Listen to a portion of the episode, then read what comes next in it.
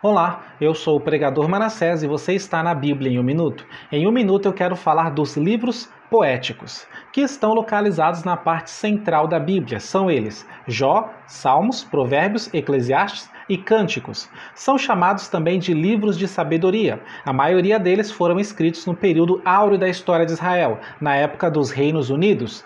E a maioria deles também foi escrito por Davi e Salomão. Tá? A maioria dos fatos narrados ou descritos em linguagem poética são, na verdade, expressões de fatos reais, concretos e históricos.